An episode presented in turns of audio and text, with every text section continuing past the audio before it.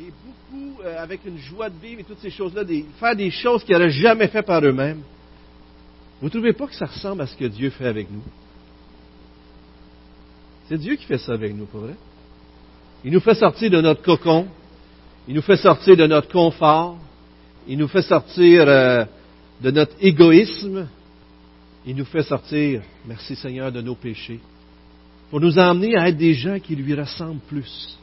Et François, il a fait beaucoup ça avec moi. J'étais, un pantouflard, un, j'aime ça dans ma petite bulle. Il m'a bousculé. J'ai pas toujours aimé ce qu'il a fait avec moi, mais c'était pour mon bien. il m'a amené à développer des amitiés, à m'ouvrir sur le monde et plein de belles choses comme ça. Et à dépasser mes limites. Et à devenir une personne qui, par la grâce de Dieu, euh, regarde plus à Christ et ressemble plus à Christ par sa grâce. Et ça, je sais que c'est Dieu qui a fait ça derrière lui. Si vous avez des gens comme ça dans vos vies, ce sont des gens extraordinaires. Hein? Vous les aimez pas toujours, mais vous les aimez profondément pareil. Parce qu'ils vous emmènent plus loin. Et aujourd'hui, le titre de mon message, c'est Le Dieu qui repousse nos limites. Nous sommes dans Acte 8. Je vous invite à tourner dans le chapitre 8 du livre des Actes. Nous continuons notre série. D'ailleurs, vous avez un petit carton, je vous invite à le prendre si vous ne l'avez pas eu. Un beau petit carton qui continue avec les prédications, euh, tout ce qui s'en vient pour nous, les prédicateurs. Et on vous invite à prier pour nous. Ils sont à l'entrée, il en a pour tout le monde, par la grâce de Dieu. Alors je vous invite à en prendre. Mais on va voir ce matin comment Dieu dépasse ce que nous, on n'aurait pas choisi de faire, de vivre, pour nous emmener plus loin, pour dépasser nos limites, pour, briser les barrières qu'on se met souvent ou que les autres mettent ou notre culture met pour que l'Évangile progresse et pour que Dieu soit glorifié. Est-ce que vous croyez que Dieu veut, faire ça? Est-ce que vous croyez que Dieu veut faire ça dans votre vie?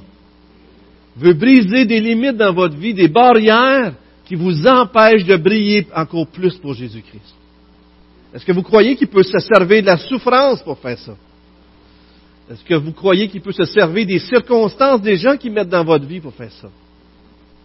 C'est ce qu'on va regarder ce matin.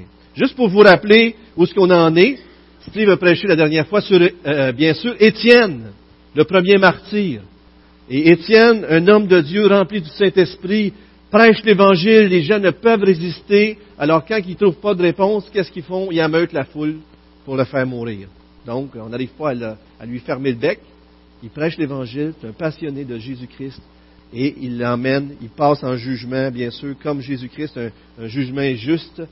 Et Étienne prêche l'Évangile, il prêche Jésus-Christ, et il leur dit, vous avez toujours maltraité vos prophètes, c'est ce que vous avez fait. Jésus, c'est le type ultime de tout ça, l'archétype, et c'est ce qu'ils vont faire avec Étienne juste après sa prédication. Il est difficile de voir un, un, aussi bel exemple dans les actes. Il y en a plus qu'un, bien sûr, mais Étienne, rempli du Saint-Esprit, il, il, utilise ses dernières paroles, son dernier souffle pour faire quoi? Un, il remet son esprit entre les mains de Dieu comme Jésus-Christ, mais il dit pardonne-leur. Ne, leur impute, impute pas ce qu'ils ont fait. C'était un homme qui marchait dans les voies de Jésus-Christ. Amen? C'est ce qu'on veut, hein? Rempli de l'esprit, lapidé, un homme qui aimait ses ennemis. Et on voit dans le même passage aujourd'hui encore ce Saul de Tarse qui va devenir Paul, qui lui-même va être lapidé, va être maltraité pour la foi. Lui qui, présentement, à ce point-ci dans les actes, persécute l'Église. Un jour, Dieu va l'utiliser pour annoncer l'Évangile, même au prix de grandes souffrances. Mais ce qui est intéressant, c'est qu'à partir d'ici, dans le chapitre 8, on voit que l'Évangile se propage parmi les nations un peu partout. C'est comme si on peut voir que les sept premiers chapitres de Actes, ça se passe à Jérusalem. Tout se passe là. L'Église de Jérusalem, tout est concentré là. Mais à partir de ça, ça l'explose. Et aujourd'hui, on va regarder trois limites. On vous met à l'écran, je crois, exactement. Nous verrons que Dieu repousse nos propres limites pour le bien de l'Évangile et pour sa gloire dans une sphère personnelle. On voit que là, il était à Jérusalem, il était confortable. Par la souffrance, Dieu va utiliser la souffrance pour permettre le déploiement du royaume des cieux, de l'Évangile. Deuxièmement, dans une sphère culturelle, Alors les Juifs, c'était surtout des Juifs chrétiens qui s'étaient convertis, et là ils vont faire face à un peuple qui était en quelque sorte familier, mais qui était considéré comme des pas gentils, vraiment, les Samaritains. Et on va voir que Dieu, des fois, met des gens dans notre entourage, dans, nos circonstances, pour nous permettre de témoigner. Et finalement, on va voir que Dieu nous pousse les limites dans notre sphère spirituelle, nous sortir de notre importance de nous-mêmes et, pour nous amener au-delà d'être centrés sur nous. Lisons ensemble, si vous voulez bien, le passage au chapitre 8 des Actes, les 25 premiers versets. La parole de Dieu, frères et sœurs. Saul approuvait l'exécution d'Étienne. Ce jour-là, une grande persécution éclata contre l'Église de Jérusalem et tous, à l'exception des apôtres, se dispersèrent dans les diverses régions de Judée et de Samarie. Des hommes pieux enterrèrent Étienne et le pleurèrent beaucoup. Quant à Saul, il cherchait à détruire l'Église, il pénétrait dans les maisons et arrachait hommes et femmes et les faisait jeter en prison. Ceux qui avaient été dispersés allaient de lieu en lieu et annonçaient la bonne nouvelle de la parole. Philippe descendit dans la ville de Samarie et y prêchait le Christ. Les foules tout entières étaient attentives à ce que disait Philippe lorsqu'elles apprirent et virent les signes miraculeux qu'il accomplissait. En effet, des esprits impurs sortaient de beaucoup de démoniaques en poussant de grands cris, et beaucoup de paralysés et de boiteux étaient guéris. Il y eut une grande joie dans cette ville. Un homme du nom de Simon se trouvait déjà dans la ville, se présentant comme un personnage important. Il exerçait la magie et provoquait l'étonnement du peuple samaritain. Tous, du plus petit jusqu'au plus grand, l'écoutaient attentivement et disaient, Cet homme est la puissance de Dieu, celle qui s'appelle la grande. Ils l'écoutaient attentivement parce qu'il avait parce qu'il les avait depuis longtemps étonnés par ses actes de magie. Mais quand ils eurent cru à Philippe, qui leur annonçait la bonne nouvelle du royaume de Dieu et du nom de Jésus-Christ, hommes et femmes se firent baptiser. Simon lui-même crut aussi, et après avoir été baptisé, il ne quittait plus Philippe. Il voyait avec étonnement les grands miracles et signes qu'il accomplissait. Les apôtres qui étaient à Jérusalem apprirent que les habitants de la Samarie avaient fait bon accueil à la parole de Dieu et il leur envoya Pierre et Jean. Ceux qui descendirent et, euh, ceux-ci descendirent et prièrent pour eux, afin qu'ils reçoivent le Saint-Esprit. En effet, il n'était encore descendu sur aucun d'eux. Ils, ils avaient seulement été baptisés au nom du Seigneur Jésus. Alors Pierre et Jean posèrent les mains sur eux et ils reçurent le Saint-Esprit. Voyant que l'Esprit Saint était donné lorsque les apôtres posaient les mains sur les gens, Simon leur offrit de l'argent en disant, accordez-moi aussi ce pouvoir, afin que celui sur lequel je poserai les mains reçoive le Saint-Esprit. Mais Pierre lui dit, que ton argent soit perdu avec toi, puisque tu as cru que le don de Dieu s'achète à prix d'argent. Tu n'as ni part ni héritage dans cette affaire, car ton cœur n'est pas droit devant Dieu. Renonce donc à ta méchanceté et prie le Seigneur pour que cette pensée de ton cœur te soit pardonnée, si c'est possible. En effet, je vois que tu es rempli d'amertume et prisonnier du mal. Simon répondit, Priez vous-même le Seigneur pour moi, afin qu'il ne m'arrive rien de ce que vous avez dit. Après avoir rendu témoignage et prêché la parole du Seigneur, Pierre et Jean retournèrent à Jérusalem, annonçant la bonne nouvelle dans beaucoup de villages des Samaritains. Parole de Dieu, frères et sœurs. Prions. Seigneur, on veut te remercier pour cette parole extraordinaire. On veut te remercier, Seigneur, parce que tu l'utilises pour transformer des vies. On le voit ce matin, Seigneur, les Samaritains ont été atteints par l'Évangile. Seigneur, un jour, cet Évangile a été proclamé jusqu'à nous. Et un jour, quelqu'un nous a parlé de toi. Un jour, cet Évangile nous a changé nos vies, parce que des gens ont payé le prix pour qu'on l'entende. Seigneur, on veut te louer pour cette œuvre de l'Évangile que cet évangile qui est né de Jésus-Christ, de son œuvre à la croix et qui a été prêché par les apôtres et par les disciples jusqu'à nous aujourd'hui pour que nous puissions nous aussi avoir l'espérance de la vie éternelle, l'assurance de la vie éternelle. Gloire à toi, Père céleste. Seigneur, on veut participer dans ta grâce. On veut que tu nous fasses, tu dépasses nos limites, les limites que nous-mêmes on met qu'on ne devrait pas mettre, ces barrières qu'on met qui ne devraient pas être là, Seigneur. On veut que tu les brises. On veut que tu les brises, Seigneur, pour que cette Église puisse briller pour toi. Pour que ces chrétiens qui sont ici, Seigneur, puissent être le sel de ce monde qui se meurt sans toi. Seigneur, accompagne-nous ce matin. Parle-nous, Seigneur, malgré les limites de l'être humain, qu'on puisse entendre la parole de Dieu. Au nom de Jésus-Christ, on prie. Amen. Comme je disais, les sept premiers chapitres de Actes se passent à Jérusalem. Et pourtant, lorsque vous lisez le chapitre 1 de Actes au verset 8, je crois qu'on l'a à l'écran, on lit ceci. Qu'est-ce qu'on lit? Vous allez recevoir le Saint-Esprit et vous serez mes témoins. Premièrement, à Jérusalem. Et ça va arrêter là. C'est ça? Non. À Jérusalem, en Judée, Samarie et jusqu'aux extrémités de la terre. Jusqu'à nous, frères et sœurs. L'Évangile est arrivé jusqu'à nous. La bonne nouvelle est arrivée jusqu'à nous. Amen. Mais jusqu'à ce point-ci, c'était la première portion qui était remplie. L'Évangile était à Jérusalem. Et Dieu permet quelque chose de, terrifiant, la persécution. Le premier, le premier euh, chrétien tué pour sa foi. C'est vraiment cruel ce qui s'est passé. Lorsque vous lisez le passage d'Étienne, vous lisez qu'il grinçait des dents. Ils étaient tellement en colère, ils se bouchaient les oreilles. Ils l'ont traîné, ils l'ont lapidé. Quand tu regardes la réaction d'Étienne, c'est à couper le souffle. Tu vois qu'il y a quelque chose qui le dépassait. L'Esprit Saint était là, Jésus-Christ était là. Et d'ailleurs, lui-même avait les yeux sur Jésus-Christ. Qu'est-ce qui lui a permis de prêcher à cette, troupe en jugement contre lui avec tant de courage, avec tant de force? C'est parce que Dieu était dans sa vie. Jésus-Christ était devant eux. Et en quelque sorte, il revivait ce que Jésus avait lui-même vécu. Mais Dieu fait mourir un missionnaire, un jeune missionnaire tellement doué. Et pourtant, ça pourrait paraître aux yeux des chrétiens, ah, pourquoi Étienne est mort? Pourquoi? Et pourtant, lorsqu'on regarde Acte et on étudie un peu, on voit que Dieu s'est servi de ça d'une façon extraordinaire.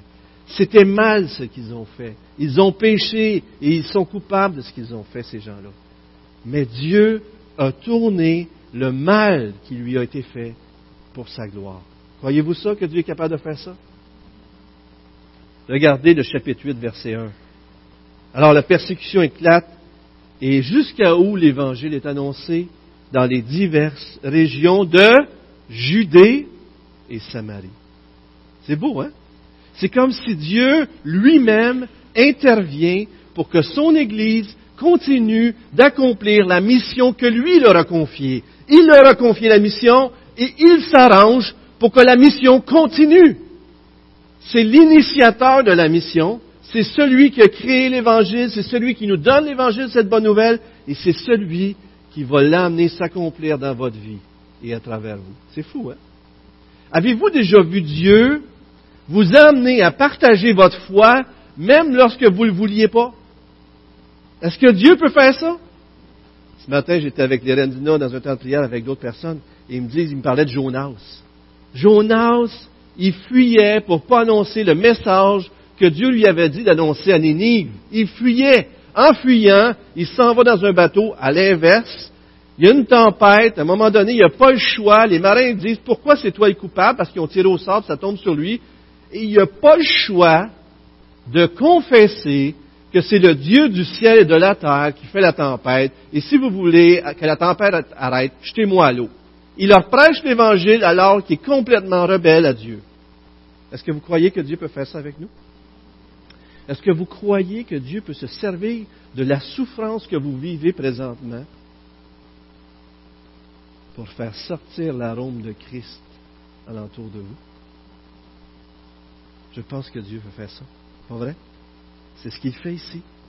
Il crée un mouvement dynamique naturel sans que l'homme intervienne, sans que les apôtres aient dit Allons-y, on s'en va. Non, non, non. C'est Dieu qui dit Je vous envoie. D'ailleurs, le mot mission vient du latin et signifie envoyer. Et c'est Dieu qui envoie annoncer la bonne nouvelle. Chose très intéressante, qui sont envoyés? Qui sont envoyés? Les apôtres restent où? À Jérusalem. Donc, les spécialistes de la prédication, ceux qui ont, ils sont vraiment, ils ont été avec Jésus, tout ça, c'est eux autres qui sont envoyés puis qui annoncent partout la bonne nouvelle? Non, c'est. Je vous ai-tu déjà perdu? C'est les disciples, c'est tous les disciples qui sont envoyés. Savez-vous que l'une des plus grandes forces, sinon la plus grande force de cette Église missionnaire, c'est qui? C'est vous. Saviez-vous ça que vous êtes la mission, ceux que Dieu veut envoyer? On a déjà pensé de marquer en sortant ici de la porte, vous entrez dans votre champ missionnaire. Quand vous sortez, là, vous entrez dans votre champ missionnaire. C'est pas vrai que c'est ça? Partout ce que vous êtes, frères et sœurs, vous êtes en mission. Et si vous souffrez et Dieu vous emmène à l'hôpital ou dans des choses comme ça un peu partout, comment de fois vous avez prêché l'Évangile à ces endroits-là? Pas vrai? Les chrétiens sont passés de consommateurs à pourvoyeurs. Ils étaient avec les apôtres, c'était extraordinaire, on est bien ensemble, on est, les apôtres nous partagent la parole de Dieu. Mais là, Dieu dit, OK, maintenant, à votre tour à votre tour d'annoncer la bonne nouvelle. Un autre passage dans Philippiens 1.12 nous montre une autre occasion où un chrétien a souffert et que des, les croyants ont été encouragés. Je désire que vous le sachiez, frères et sœurs, ce qui m'est arrivé a plutôt contribué au progrès de l'Évangile. En effet, dans tout le prétoire et partout ailleurs, dit Paul qui est en prison à ce moment-là, personne n'ignore que c'est pour Christ que je suis en prison. Et la plupart des frères et sœurs et la plupart des frères et sœurs encouragés dans le Seigneur par mes chaînes ont plus d'assurance pour annoncer sans crainte la parole.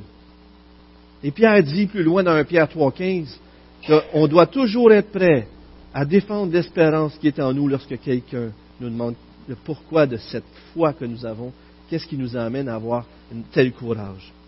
Voyez-vous, peut-être que les apôtres étaient considérés comme les spécialistes. Et c'est vrai que dans les Écritures, Dieu euh, donne des dons à des gens d'une certaine façon spéciale, extraordinaire, qui fait en sorte que l'Évangile progresse.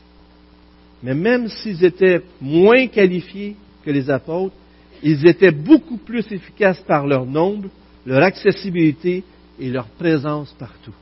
Ils étaient envoyés. Et vous savez, si chacun des membres de l'Église ici commence à partager l'Évangile, à briller, à aimer son prochain, qu'est-ce qui va arriver? Il va arriver des choses. Est-ce que vous croyez ça? Il va arriver des choses. On voit belle, un beau parallèle qui est arrivé en 1949. Vous savez probablement qu'en 1949, en Chine, le gouvernement national a été défait par les communistes. Et à ce moment-là, 637 missionnaires de l'intérieur de la Chine ont été obligés de partir. Imaginez-vous, 637 missionnaires doivent partir de la Chine parce qu'on n'en veut plus les chrétiens. On n'en veut plus de ce message-là. Ça pouvait être un désastre complet à nos yeux, mais pourtant, dans les quatre années qui ont suivi, 286 d'entre eux ont été redéployés en Asie du Sud-Est et au Japon. Tandis que les chrétiens nationaux, les chrétiens qui sont restés en Chine, même sous de sévères persécutions, ont commencé à se multiplier et on calcule maintenant qu'ils sont au total 30 à 40 fois plus nombreux. La Chine étant ce qu'elle est, c'est difficile d'avoir des chiffres précis, mais ça s'est multiplié. On a enlevé les missionnaires, puis l'Évangile se multiplie. Est-ce que vous croyez que Dieu peut faire ça? C'est extraordinaire. Avec ou malgré nous. Vous connaissez euh, l'expression la diaspora? La diaspora, c'est la dispersion des Juifs lorsque Dieu, dans l'Ancien Testament, a jugé son peuple parce qu'il y avait des idoles, il péchait, il se détournait de lui. Et à un moment donné, le peuple d'Israël a été jugé par des nations ennemies et, ont été déportés de la terre sainte. Alors, qu'est-ce qui est arrivé? C'est que le temple a été détruit et tous ces Juifs-là qui avaient péché ont été amenés dans des pays un certains pays. Et qu'est-ce qu'ils sont fait? Ils sont commencés à célébrer Dieu, mais différemment. Plutôt de se réunir au temple, ils ont commencé des synagogues. Et la synagogue, l'idée, c'est qu'ils sont, ils étaient réunis autour, maintenant c'était plus le temple, mais ils étaient réunis autour de la parole de Dieu. Alors, pensez-y. Le peuple de Dieu pêche, ils sont jugés par Dieu, ils sont envoyés un peu partout. À cause ça, un peu partout, créent des synagogues où le judaïsme est répandu. Lorsque Jésus vient, il donne sa vie pour nos péchés, il meurt sur la croix, l'Évangile est répandu. Et qu'est-ce que fait Paul lorsqu'il va dans des villes nouvelles pour prêcher l'Évangile? À quel endroit il commence? Dans une synagogue pour prêcher l'Évangile aux Juifs. Et tout le chemin est préparé. Et Dieu a fait ça malgré le péché de son peuple. C'est fou, hein? Est-ce que Dieu est grand? Ne pas que Dieu est grand? Il est plus grand que vous et moi, frère ça. Il va accomplir sa mission, mais on veut y participer, pas vrai? Et ici, Dieu permet cette persécution pour qu'on soit répandu. François Turcotte disait au 40e que si on veut, il nous a lancé le défi, si on veut atteindre notre génération, il va falloir user de créativité et trouver des moyens de ramener le peuple de Dieu parmi les non-croyants un peu partout. Et souvent, lorsqu'on devient chrétien, on commence à fréquenter des chrétiens, puis on est tellement bien ensemble, pas vrai? On veut toujours être avec des chrétiens, puis à un moment donné, on est juste avec des chrétiens. C'est quasiment ça qui arrive, hein, souvent. Est-ce que, frères et sœurs, vous avez un endroit où ce que vous brillez, que ce soit à votre travail, ou à la distribution alimentaire, ou un autre endroit, où ce que vous dites, ça, c'est mon champ missionnaire, ça. Vous le voyez comme un champ missionnaire. Je sais que vous en avez, là. Mais est-ce que nos églises maisons, nos, groupes de quartier, est-ce que nos groupes de quartier, on est bien ensemble, on veut rester ensemble, on partage la parole, on prie, on est tellement bien ensemble, puis là, s'il y a quelqu'un qui arrive, il nous dérange quasiment, viens pas, parce que là, on est une belle gang. C'est pas vrai qu'on fait ça des fois? On le dira pas de même, pas vrai? Mais on aime le confort, on aime être ensemble. Mais de quelle façon Dieu est en train de travailler dans vos vies, dans votre, dans votre église maison, pour vous amener à être en mission. Ce qui est très intéressant dans le passage, versets 6 à 7, verset 4 à 7, si vous voulez, c'est que non seulement Philippe prêche la bonne nouvelle avec la parole, mais il guérit des gens. Il fait du bien physiquement, il fait du bien spirituellement. En d'autres mots, le message de la bonne nouvelle était était approuvé, ou comment on pourrait dire, était, c'est comme si les gens pourraient voir que le message de la bonne nouvelle était vrai par la façon d'agir des chrétiens. La transformation des chrétiens, la vie transformée en sainteté, une vie qui glorifie le Seigneur, on abandonne le péché, on abandonne les mauvaises choses dans nos vies, c'est un témoignage pour les gens qui nous entourent. Et notre amour les uns pour les autres et notre amour pour les gens qui ne sont pas chrétiens est un témoignage qui fait en sorte qu'il nous écoute. Est-ce que vous croyez ça? De quelle façon, notre groupe de quartier, de quelle façon dans vos vies vous aimez votre prochain, de telle sorte que quand il va leur arriver une tuile ou, vous allez ouvrir une porte, vous allez pouvoir lui dire, est-ce que tu savais que Jésus est mort pour toi? Est-ce que tu savais que Jésus t'aime? Est-ce que je peux prier pour toi? Je peux-tu te donner une littérature, un DVD? Est-ce que je peux te raconter mon témoignage? J'étais comme toi. J'étais pire que toi. Mais laisse-moi te donner de l'espoir. Ce monde a besoin d'espoir. Est-ce que vous croyez que les gens qui nous entourent ont besoin d'espoir? Certainement. Donc non seulement Dieu peut se servir de nos souffrances, de nos épreuves pour nous amener à briller, comme on voit ici, mais on peut voir que les circonstances, les gens qui nous entourent peuvent devenir un ministère envers nous. Et on voit ici qui veut, Dieu nous pousse à traverser nos limites avec euh, le deuxième point qui nous amène au verset 5 à 25. On parle ici des Samaritains. Qui sont les Samaritains? Les Samaritains, laissez-moi vous le rappeler, plusieurs d'entre vous le savez déjà, aujourd'hui on appelle le bon Samaritain. On appelle le bon Samaritain, puis dans notre tête comme chrétien, si vous êtes un jeune chrétien, vous dites, ah, le bon Samaritain, ça veut dire que c'est des bonnes personnes, les Samaritains, ça. C'était pas la vision des Juifs. En fait, la vision des Juifs, c'était le contraire c'était des semi-juifs. Et même des fois, ils les voyaient comme moins bons que des païens. À un moment donné, ils disent à Jésus, n'avons-nous pas raison de dire que tu es un samaritain, que tu étais possédé par un mauvais esprit?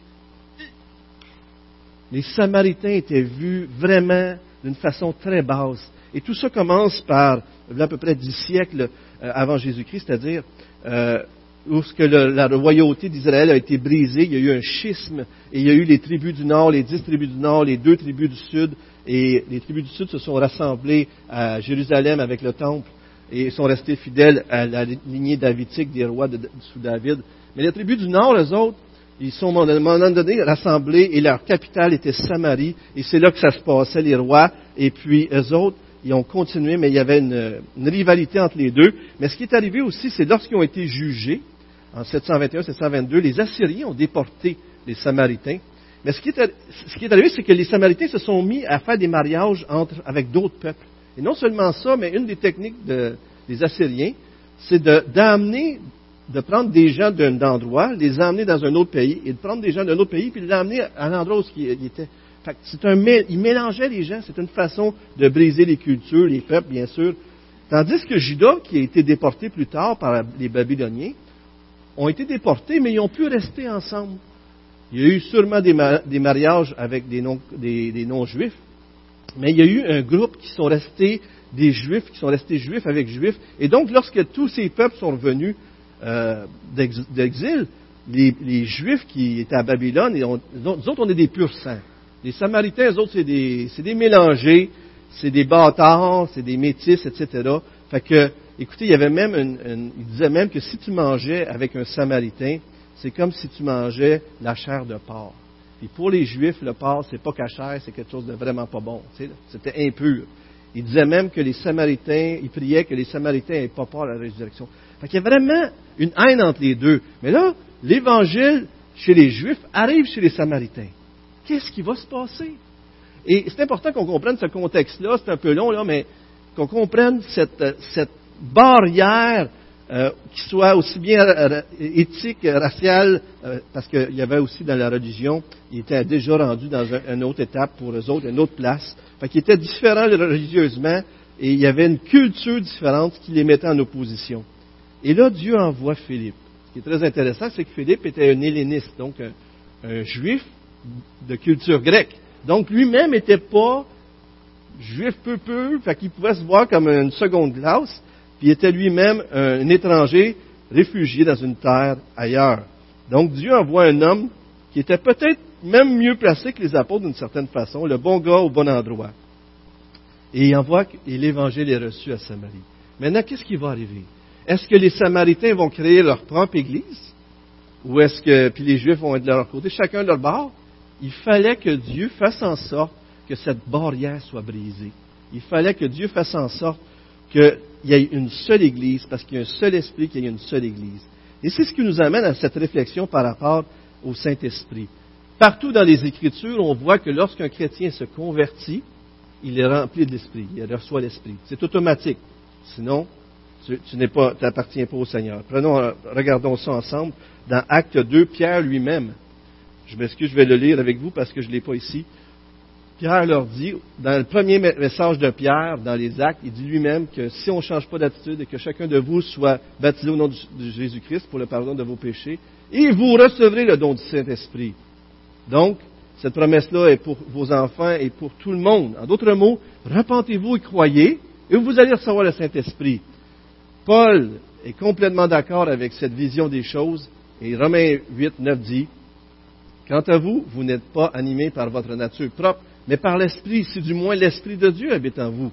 Si quelqu'un n'a pas l'Esprit de Christ, il ne lui appartient pas. Et ceux qui aiment prendre des notes, je vous ai mis des versets qui démontrent clairement dans les Écritures que si vous êtes sauvés, c'est parce que vous avez le Saint-Esprit. Si vous n'avez pas le Saint-Esprit, vous n'êtes pas sauvés. Donc, ce n'est pas un salut en deux étapes. Le salut s'accomplit parfaitement et complètement lorsqu'on se tourne vers lui et qu'on croit.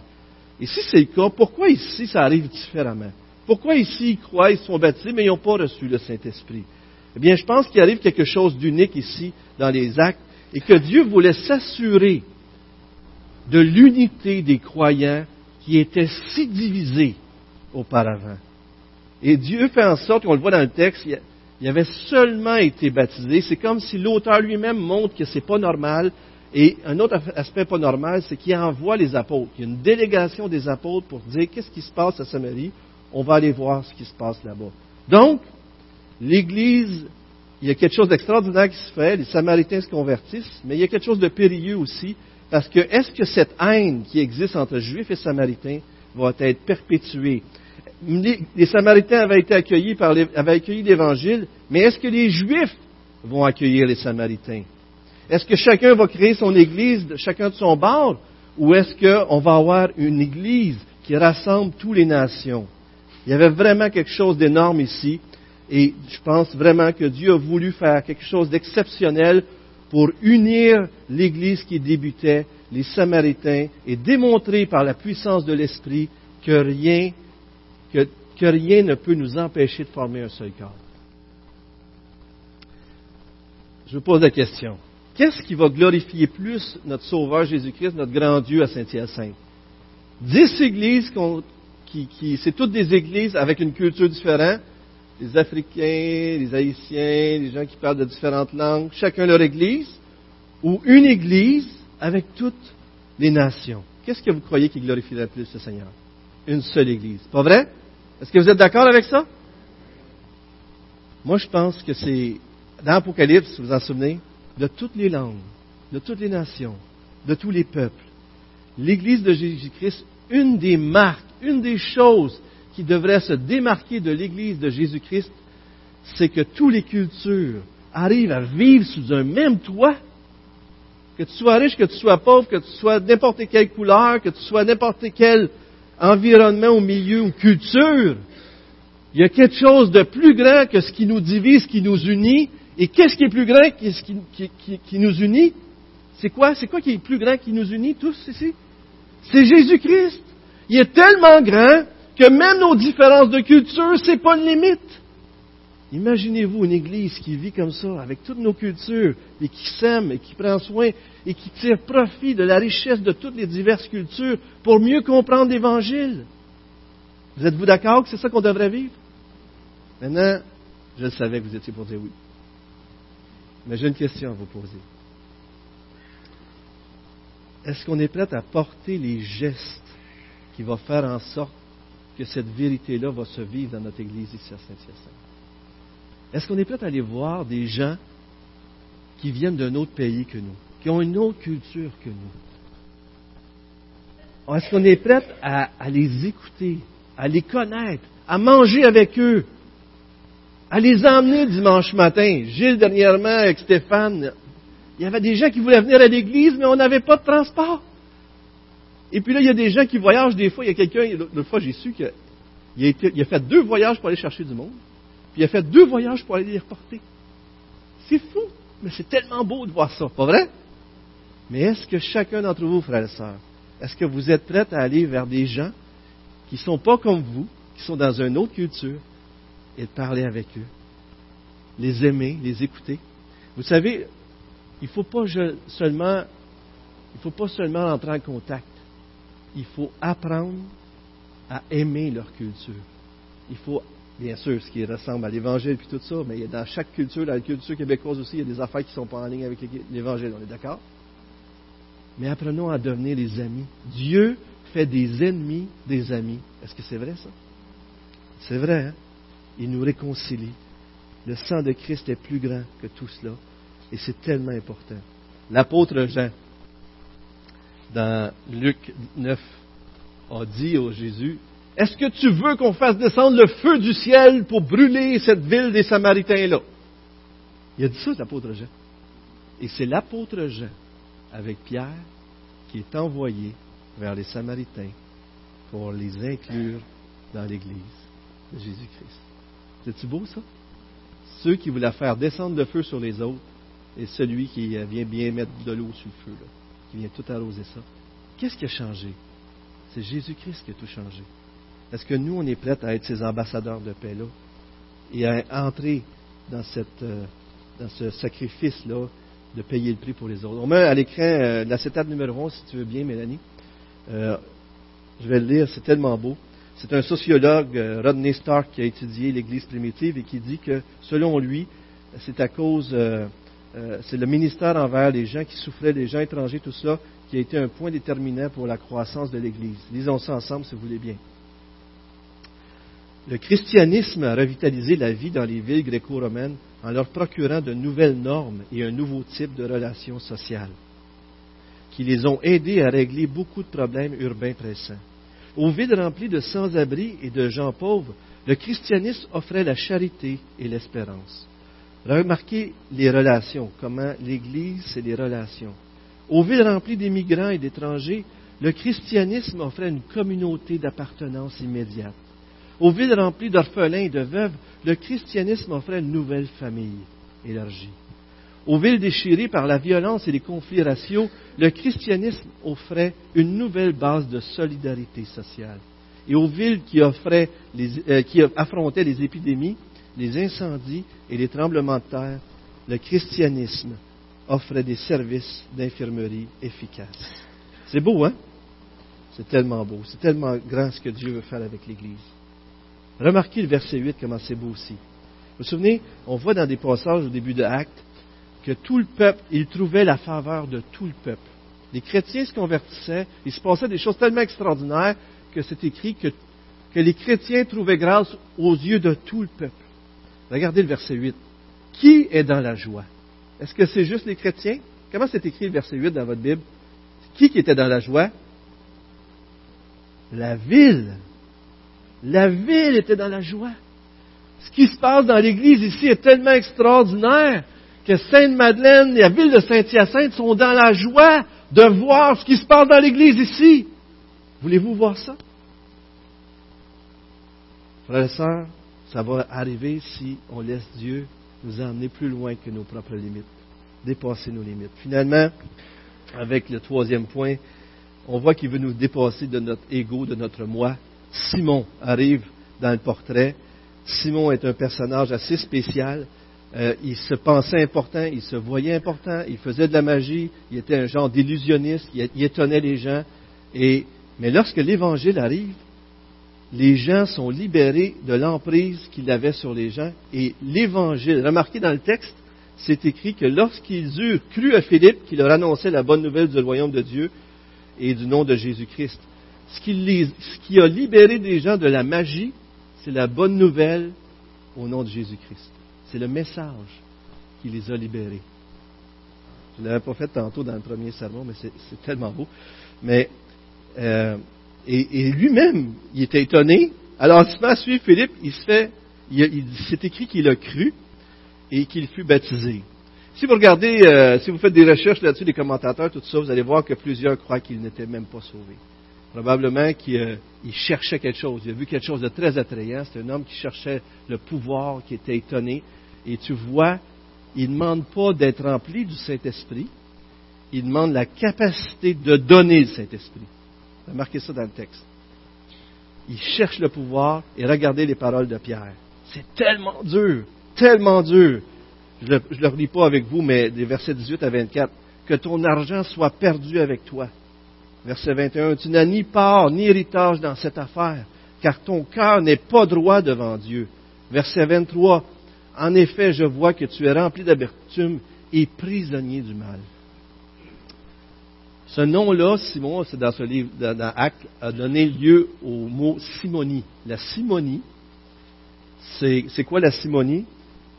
ça signifie le trafic des choses saintes, la volonté de vendre ou d'acheter des biens spirituels, des charges ecclésiastiques et des sacrements. En d'autres mots, je t'offre de l'argent, donne-moi des indulgences. Je t'offre de l'argent, puis je peux obtenir un poste haut placé dans l'Église. Parce qu'ici, avez-vous vu, il offre de l'argent à Pierre et à Jean. On veut avoir la je vais avoir la capacité de, donner le Saint-Esprit. Honnêtement, c'est terrible de voir ça, parce qu'on comprend que le salut, est-ce qu'on doit faire quelque chose pour être sauvé, frère et? Aïe, aïe, aïe, il faut que vous soyez plus convaincus que ça. Disons-le plus fort pour ceux qui nous écoutent. Est-ce qu'on doit faire quelque chose pour être sauvé?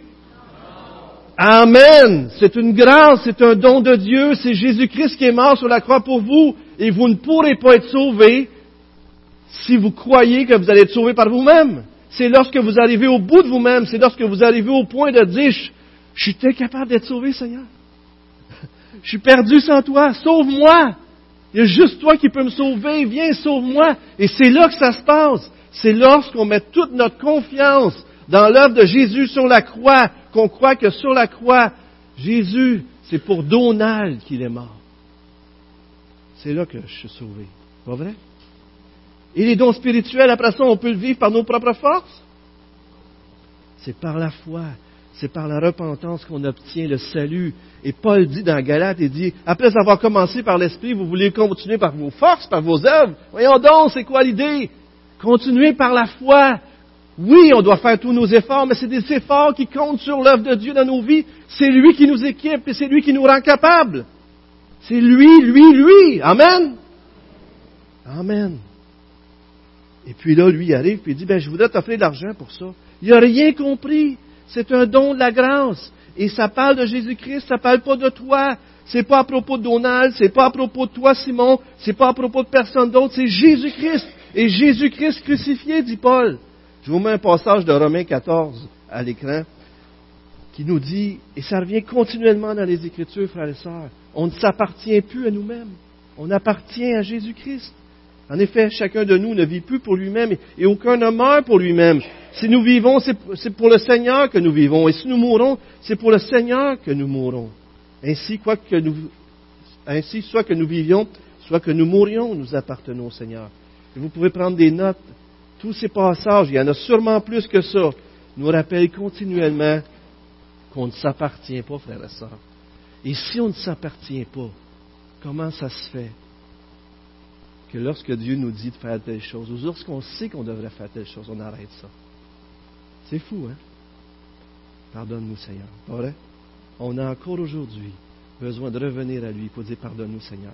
Et des fois, Seigneur, je ne veux pas que ça arrive comme ça. Mais si je t'empêche de faire un œuvre à travers ma vie, peut-être tu vas permettre la souffrance. Est-ce que vous croyez ça? Pour faire tomber des idoles, pour nous libérer, pour briser la jarre, pour que le parfum soit répandu? Simon n'avait rien compris. Et M. Chris Well dit que cette idée-là, sous Constantin, le christianisme avant Constantin était une religion interdite et après Constantin est devenu la religion d'État. Et donc, tout le monde devrait être chrétien ou sinon ça va aller mal. C'est devenu de plus en plus populaire et cette idée d'acheter pour devenir évêque, cardinal ou euh, prêtre d'une paroisse ou d'un monastère, peu importe, est devenu populaire jusqu'à temps que ça aille jusqu'à la réforme où Luther et Calvin, on a déjà prêché là-dessus, ont amené, ont ramené les, les gens à l'Évangile. Parce que quoi? Parce qu'on pouvait acheter le pardon. Si je donne mille piastres, je suis pardonné. C'est terrible, frères et sœurs. Pensez-y, est-ce qu'on peut acheter le pardon? Quand bien même on offrirait tout ce qu'on possède, on ne peut pas sauver notre âme. Quand bien même tout ce qu'on possède, on ne peut pas sauver notre âme. Le prix est trop grand. On a offensé un Dieu trop grand et le prix est tellement grand que la seule façon de payer la dette de nos péchés, c'est la mort du Fils de Dieu qui n'a jamais péché sur la croix et qui s'est fait homme pour toi et pour moi. C'est seulement lui qui pouvait nous sauver. C'est seulement à ce prix que je peux être sauvé. C'est seulement à ce prix que tu peux être sauvé. Mais ne soyons pas trop durs, dit Ken Hughes, qui a écrit le livre Homme de Dieu, exerce-toi la piété. Et on devrait s'examiner si des fois dans notre façon de vivre le ministère chrétien, on ne parle pas bien pour obtenir la faveur des autres, comme chrétiens aussi. S'il n'y a pas un peu de simonie dans notre façon de faire, si parfois on ne cherche pas à avoir plus d'autorité dans l'Église ou à être euh, plus pieux pour avoir une meilleure apparence, le cœur de l'homme est tortueux, frères et sœurs. Le mien, le mien l'est. J'imagine que le vote l'est aussi. Ça se peut-tu? Et comme disait Steve tantôt, on a besoin de Jésus-Christ. Tout ce message-là peut être très pesant. Mais Jésus, lui, a accompli tout ça. Et c'est lui qui nous libère. Et c'est à lui qu'on doit demander pardon. Et c'est lui, Seigneur, aide-nous, aide-nous en tant qu'Église à briller plus, aide-nous à remplir la ville de joie, aide-nous à sortir de notre confort, aide-nous, Seigneur, à devenir des lumières et le sel de ce monde. Je termine en disant que Étienne a été cet instrument entre les mains de Dieu parce qu'il avait les yeux fixés sur Jésus-Christ.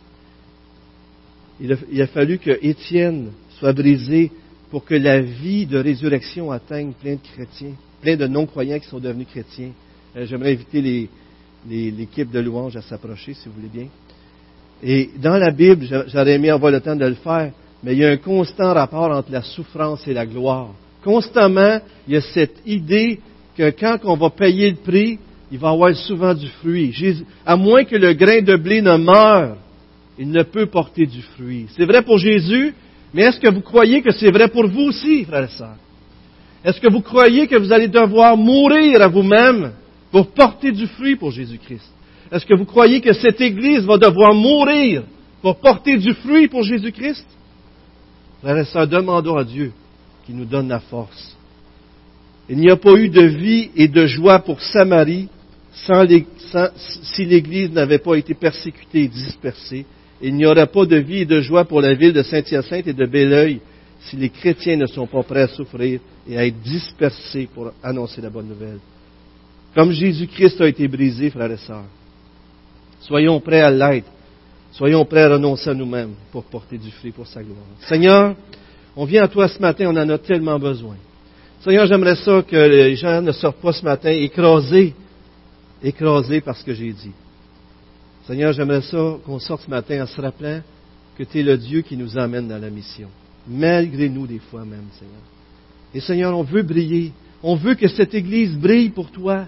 On veut briller en tant que petit groupe comme la, distribution alimentaire, SEM et les groupes de quartier. On veut briller en tant que personne aussi là que tu nous mets. Mais ramène-nous dans la société, ramène-nous dans la communauté, montre-nous quand on doit ouvrir la bouche et remplis-nous de ton esprit, Seigneur, pour que les gens goûtent à toi, Seigneur. Donne-nous d'aimer les gens pour qu'ils soient attirés et qu'ils nous posent la question, mais qu'est-ce qui fait que tu es si différent? Seigneur, fais que cette Église soit un flambeau dans ce monde qui se meurt sans toi. Les gens ont tellement besoin de toi, Seigneur. Tu es venu à notre rencontre. Des gens ont payé le prix pour que moi et nous, ici, on entende parler de toi. Seigneur, fais en sorte que l'Église de Saint-Hyacinthe, chacun d'entre nous, paie le prix pour que d'autres entendent parler de toi. Au nom de Jésus-Christ, on prie, Seigneur. Amen.